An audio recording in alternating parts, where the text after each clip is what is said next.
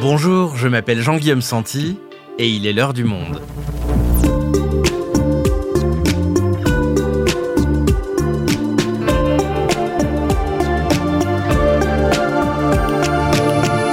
Aujourd'hui, vous avez déjà fini de binger, comme on dit, toutes les séries qu'on vous recommandait dans notre top de l'année 2023 et vous cherchez quelque chose de neuf à vous mettre sous la dent, ça tombe bien, nos deux spécialistes, Audrey Fournier et Thomas Sautinel, sont de retour pour ce nouvel épisode de l'heure des séries avec trois coups de cœur à dévorer en ce début d'année.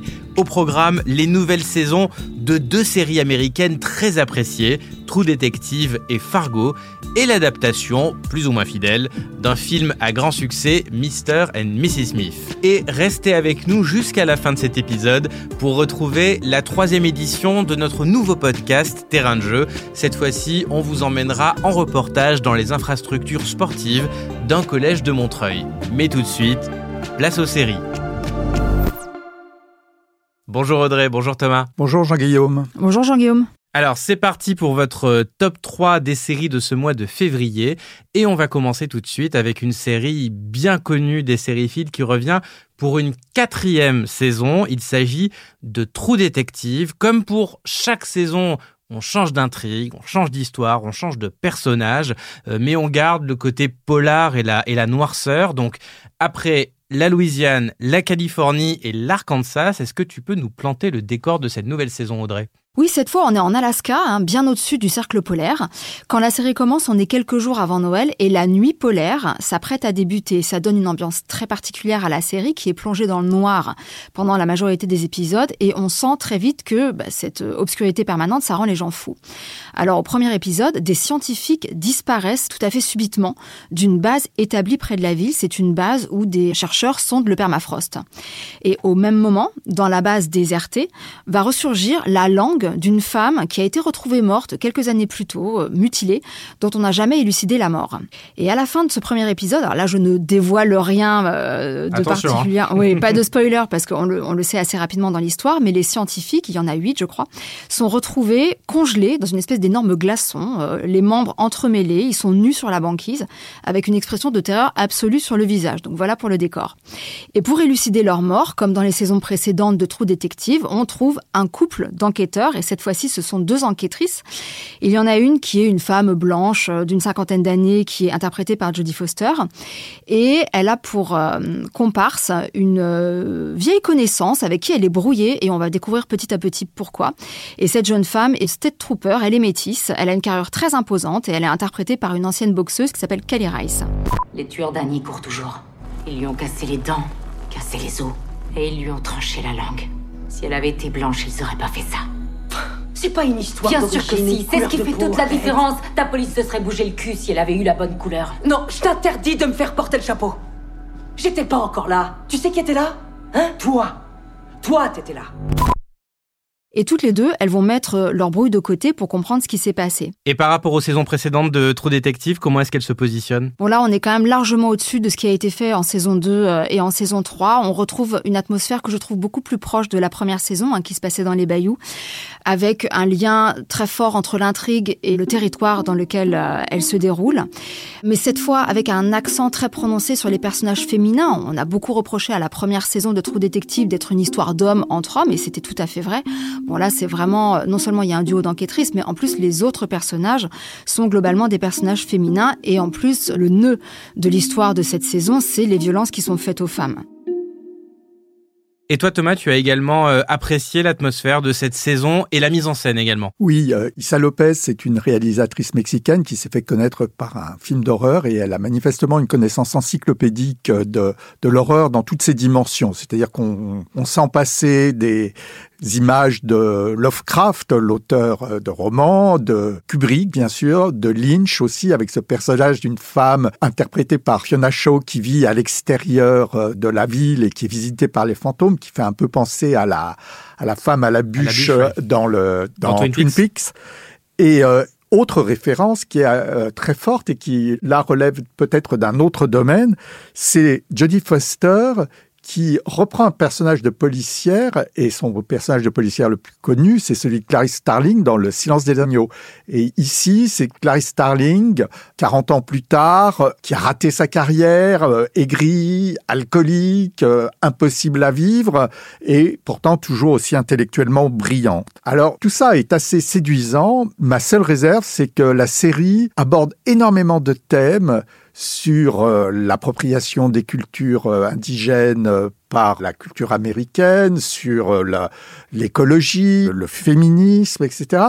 Et je veux pas faire un procès en opportunisme, mais le scénario a du mal à articuler tout ça et me paraît parfois un peu maladroit et mécanique. Donc si je vous suis bien et pour nos auditeurs qui avaient uniquement regardé la saison 1, vous pouvez donc vous passer des saisons 2 et 3 de True Detective et regarder directement la quatrième. Elle est disponible sur Prime Video via le Pass Warner. On passe à une autre série qui, dans sa structure, euh, ressemble un peu à True Detective. En gros, à chaque saison, une nouvelle intrigue et des nouveaux personnages. Euh, le ton, par contre, il est très différent. Il s'agit de la saison 5 de Fargo, une série américaine adaptée du film des frères Cohen. Et le thème est toujours le même, l'affrontement entre la probité et le mal absolu. C'est ça. Alors donc dans le film original, c'était Francis McDormand, une policière dans une petite ville au nord des États-Unis, qui était face à un déchaînement de, de violence. Ici, on retrouve un peu le même schéma. Et pour cette cinquième saison, on se rapproche du présent, puisque la série, pour la première fois, est située presque de nos jours, en 2019, juste avant la pandémie, mais après l'élection de Donald Trump, qui sera omniprésent. À un moment, euh, un des personnages parle de l'idiot orange, et c'est bien de lui qu'il s'agit. Et c'est la violence de la période politique qui est entre autres mise en scène à travers l'histoire de l'héroïne, qui est jouée par Juno Temple. C'est une mère de famille qui ne paye pas de mine, mais qui est quand même arrêtée au premier épisode après une bagarre pendant une réunion de parents d'élèves, ce qui donne une idée de l'atmosphère de la vie publique, et qui est bientôt enlevée par de mystérieux euh, bandits. Et brusquement, elle dévoile des talents de survivante, de combattante absolument insoupçonnée. Et toute l'histoire, c'est son affrontement avec ces hommes, d'abord ces hommes de main, puis leurs commanditaires. Votre femme n'est pas celle qu'elle prétend être. Ils l'ont pas eu. Comment le travail peut être fait? Vous dites que la femme est une femme au foyer. Jamais vous précisez qu'elle est en réalité. C'est quoi ce délire? Un tigre. Ce commanditaire, c'est John Hamm. John Hamm Rappelons-nous, c'est euh, Don Draper dans Mad Men, déjà un bel exemple de masculinité toxique. Mais alors là, c'est porté à un point euh, incandescent. Il est habillé en cowboy Marlboro et il fait preuve d'une ignominie permanente du premier au dernier épisode. Et toi, Audrey, tu avais euh, un peu décroché de cette série, mais cette saison 5 t'a réconcilié avec Fargo, c'est ça? Tout à fait. Moi, je trouve que c'est la meilleure saison de Fargo depuis euh, depuis longtemps, peut-être même depuis le début. Moi, j'avais un petit peu laissé tomber cette euh, cette série que je trouvais pas forcément indispensable par rapport au film. Mais là, j'y retrouve vraiment toute la saveur des frères Cohen. C'est extrêmement référencé. Hein. Il y a vraiment parfois des références scène par scène, euh, un personnage de tueur en série à la coupe au bol qui sort tout droit de No Country for All Men. Donc moi, j'aime beaucoup tout cet arsenal très pince sans rire sur des réalités qui sont absolument déprimantes, hein, comme l'a expliqué Thomas. Et surtout, ce que j'aime beaucoup c'est le traitement des violences faites aux femmes, parce que c'est de ça euh, dont il s'agit. Hein. Ce personnage interprété par Juno Temple, elle euh, cherche à échapper à un passé qui a été extrêmement violent pour elle en tant que femme. Et ce que j'aime, c'est que c'est un personnage de femme badass, vous savez, les femmes fortes qui sont devenues un petit peu syndicales dans les séries euh, dernièrement, mais elle l'est malgré elle. Elle l'est de par son passé, elle l'est de par les circonstances. Juno Temple, elle fait 1m60 pour 40 kilos toute mouillée, et pourtant elle déploie des trésors de d'ingéniosité, de fourberie, de perversité pour se défendre et simplement pour survivre dans ce monde de brutes. Fargo saison 5, c'est à voir sur Canal+.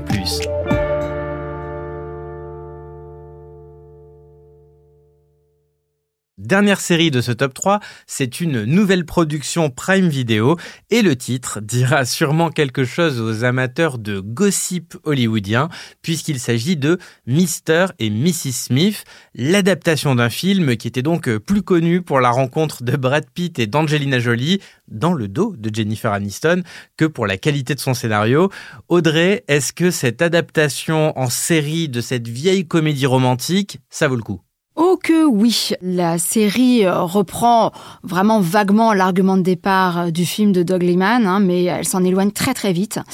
Alors, euh, on en sait assez peu sur le passé de John et de Jane Smith. On sait juste qu'ils ont été repérés et embauchés par une société qui n'a pas de nom, qui n'a pas de visage, pour euh, exécuter des missions euh, dont on va comprendre assez vite qu'elles peuvent être très dangereuses. Hein. C'est euh, livraison de colis piégés, kidnapping, assassinat en tout genre, mais tout en faisant de mener une vie normale de couple marié à New York.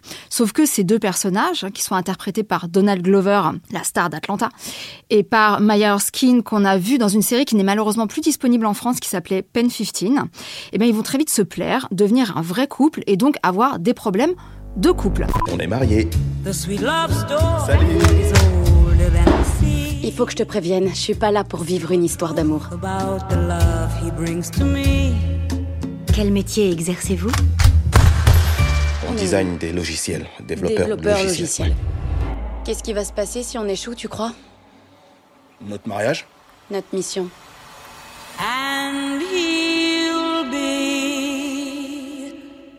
Donc leur travail de tueur en série, espion, etc. va prendre une dimension assez différente et euh, la série se construit en huit épisodes qui sont autant de missions que d'étapes dans le couple. C'est-à-dire, eh bien, bah, la cohabitation, euh, les premières vacances ensemble, le premier double date avec un autre couple, la première discussion bébé, euh, etc. Sauf que bah, ces divergences de couple n'ont pas tout à fait la même signification quand il y a des flingues partout dans la maison. Donc c'est une série ultra stylée. On sent vraiment que la branchitude, elle est là en ce moment c'est là qu'il fallait être, surtout quand vous voyez le nombre de guest stars qui sont invités à chaque épisode. Il y a Sarah Paulson, euh, Parker Posey, John Turturro, Michaela Coel aussi euh, à la fin de la saison. Je vous rappelle que c'est un projet qui était porté à la base par Donna Glover et Phoebe Waller-Bridge avant qu'elle ne décide de claquer la porte parce que ça se passait pas bien au niveau de l'écriture.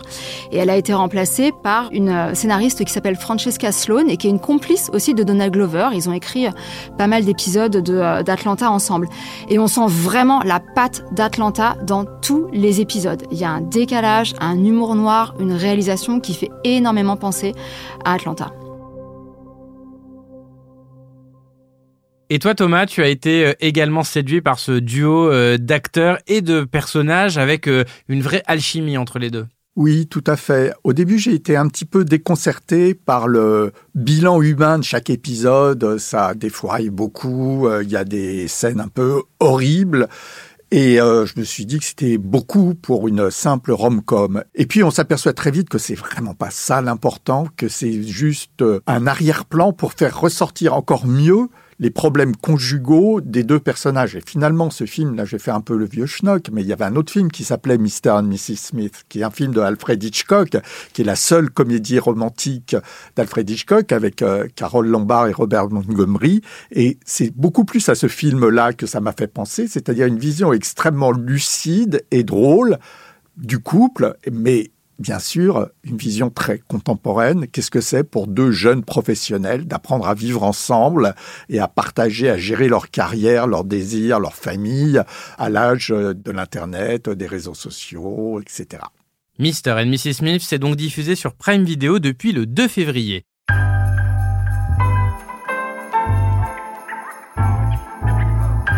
Et avant de nous quitter, c'est l'heure de notre traditionnelle carte blanche. Thomas, tu veux nous parler d'une série avec Nicole Kidman euh, qui ressemble, du moins de l'extérieur, à Big Little Lies. Oui, ça s'appelle Expats. C'est adapté d'un roman. C'est avec Nicole Kidman, donc, et ça raconte l'histoire de trois femmes qui sont expatriées à Hong Kong. Je vous recommande fortement la série qui est extrêmement complexe, profonde, qui euh, évoque aussi bien la vie intérieure des personnages que la politique. Mais ce dont je voudrais parler, c'est juste de ce qui est arrivé à la série depuis sa mise en ligne. Premièrement, la série est invisible à Hong Kong. on ne sait pas pourquoi les autorités de Pékin qui contrôlent la diffusion à Hong Kong sont aussi peu communicatives que Prime Video. On ne sait pas si c'est de la censure ou de l'autocensure. Mais en tout cas, ça met à mal le mythe selon lequel les plateformes feraient disposer à la planète entière des mêmes contenus pour entretenir une conversation mondiale. Et deuxièmement, juste au moment où la série a été mise en ligne, Amazon, qui est la compagnie parente de Prime Video, a décidé d'introduire des écrans de pub dans la diffusion de ces séries sur la plateforme. Et Lulu Wang, la très talentueuse réalisatrice d'Expats, est absolument furieuse parce qu'elle n'a pas écrit sa série en fonction de, des coupures publicitaires. Il y a une écriture très spécifique qui a été celle des grands classiques de la série jusqu'à l'arrivée des chaînes câblées. Et là encore, c'est une autre promesse des plateformes qui est mise à mal, qui était celle de la liberté de création et de la liberté de format. Et un dernier mot avant de nous quitter euh, sur une série euh, politique qui raconte une histoire d'amour gay à l'époque du McCarthyisme. On devait pas en parler, mais je la rajoute quand même. Il s'agit de Fellow Traveler de Ron Niswaner. Audrey, est-ce que tu peux nous en dire un mot, s'il te plaît? C'était pas prévu, mais j'ai envie d'en parler. oui, Fellow Traveler, c'est l'adaptation en huit épisodes d'un roman de l'américain Thomas Malone, sorti en 2007. La série, donc, euh, qui a été écrite par le scénariste de Philadelphia, étend un petit peu les bornes du roman et raconte ce que c'est d'être homosexuel aux États-Unis des années 50 aux années 80 à travers une histoire d'amour très intense entre deux hommes qui s'appellent Hawkins et Timothy. Alors Hawkins est un haut fonctionnaire très ambitieux mais qui n'a pas vraiment d'étiquette au début de la série. En tout cas, il va euh, là où son intérêt le porte. En revanche, Timothy est catholique et c'est un fervent partisan du sénateur McCarthy. Et tous les deux, au début de la série, sont dans le placard, mais chacun à leur manière. Ils se rencontrent à Washington en 1952. Ils devaient être plutôt le coup d'un soir l'un de l'autre, et puis finalement leur relation va s'étirer sur plusieurs décennies. On suit dans la série bah, leur rapprochement, euh, leur séparation, euh, leur brouille sur une trentaine d'années avec euh, en fil rouge ce qui est à l'époque une question cruciale et existentielle, c'est est-ce qu'il faut, est-ce qu'on doit assumer son homosexualité publiquement? Sachant qu'à l'époque du macartisme, ils étaient également pourchassés. Tout à fait. Et la série parle d'un épisode pas très connu, en tout cas moi j'en avais pas entendu parler, c'est la peur, la lavender scare, la peur violette, qui touche les fonctionnaires homosexuels qui sont balayés de, de Washington, alors même que les gens qui font cette basse besogne sont parfois eux-mêmes homosexuels. Et ça s'étend de là jusqu'aux années SIDA et ça raconte ce que c'est d'être homosexuel aux États-Unis. Oui, tout à fait. On traverse les années hein, avec euh, euh, donc des contextes euh, très différents. Ça raconte aussi comment les deux personnages le vivent et ils le vivent de façon très différente. Hawkins va se marier, avoir des enfants et maintenir une façade tout en menant une vie de gay très libre la nuit. Timothy va avoir beaucoup plus de mal à trouver une façon de vivre qui lui convient. Il va y parvenir bah, au prix de la maladie aussi, au prix du sida et au prix de sa mort assez tôt euh, dans l'épidémie. Donc au-delà de cet aspect euh, documentaire et, euh, et historique, Fellow Traveler, c'est aussi un très très très beau mélodrame, avec des larmes, avec beaucoup d'émotions. Et je crois que ça tient à la personnalité et au jeu des deux acteurs, hein, qui sont Matt Bomer et Jonathan Bailey. Ils sont tous les deux homosexuels, ils apportent une intensité, une chaleur incroyable à cette histoire, et je crois qu'ils sont pour beaucoup dans la réussite de l'ensemble. Merci Audrey, merci Thomas. Merci Jean-Guillaume. Merci Jean-Guillaume. Cet épisode a été produit par Adélaïde Tenaglia et réalisé par Thomas Zeng. Je vous rappelle que vous pouvez retrouver toutes les critiques d'Audrey et Thomas sur notre site lemonde.fr. Et tout de suite, comme promis, je vous propose d'écouter le troisième épisode de notre podcast Terrain de jeu, réalisé avec l'association Sport dans la ville avec le soutien de Visa. Kumba Baldé et Néhémie Ntoya y racontent l'année olympique du point de vue des habitants de leur département, la Seine-Saint-Denis, où se dérouleront de nombreuses épreuves des JO. Aujourd'hui, Kumba Baldé s'interroge sur l'état des infrastructures sportives dans le 93 et nous emmène en reportage dans un collège de Montreuil. Terrain de jeu, à vos marques, prêts, partez. Bonjour, je m'appelle Kumba Baldé, bienvenue dans Terrain de jeu.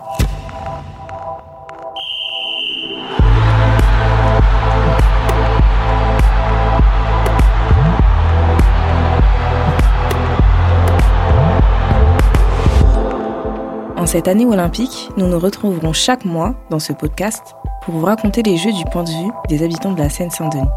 Pour cet épisode, je me suis intéressée au cours de PS dans le 93. Quel est l'état des infrastructures sportives dans lesquelles les collégiens ont leur cours de sport?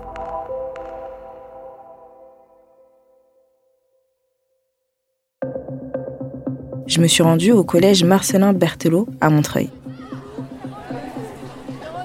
Sur le portail, comme dans beaucoup de collèges de Seine-Saint-Denis, on peut voir une pancarte Les Jeux Olympiques et Paralympiques de Paris 2024, accélérateur d'histoire. Mais dans ce collège, le faste des JO est bien longtemps.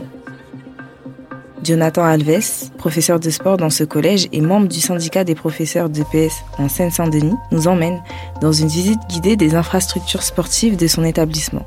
Donc on va aller au gymnase qui est au-dessus des salles de classe. Donc euh, je vous avoue que parfois ça peut poser quelques problèmes aux collègues, notamment par exemple quand on fait des activités avec de la musique ou avec des ballons. Ben, au-dessus des salles de classe, voilà, on doit s'adapter, soit baisser le volume. Il y a un élève qui remonte pour, euh, euh, pour nous avertir que ça peut gêner les collègues en, dessous. Et puis c'est une salle omnisport comme ils l'appellent. Hein. C'est pas un gymnase, c'est plus petit qu'un terrain de basket. Donc il y a certaines activités qu'on ne peut pas faire du tout là-haut. Donc on s'adapte, on fait un petit peu d'acrosport, un peu de danse, un peu de boxe française. Mais parfois, ils ne peuvent rien faire du tout. Les chauffasses du gymnase ne sont pas assez performants et en cas de grand froid, la salle ne dépasse pas les 8 degrés. On poursuit la visite dans les vestiaires. Il y a, là, là, on n'a plus les bancs actuellement. Il y a le plafond euh, voilà, qui n'est pas, qui est pas terminé. Euh, il y a les conduits qui sont ouverts. Il fait froid.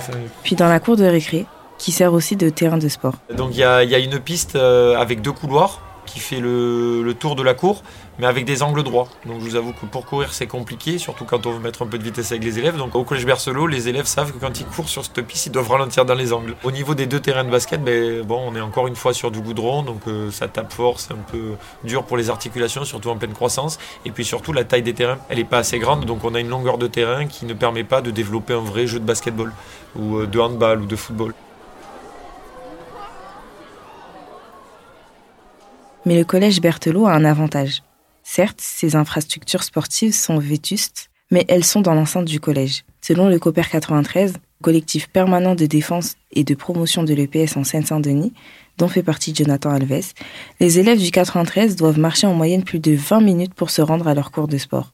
En cause, le manque d'infrastructures sportives dans le département, selon Emmanuel Constant, vice-président en charge des collèges et des Jeux olympiques et paralympiques au Conseil départemental de la Seine-Saint-Denis.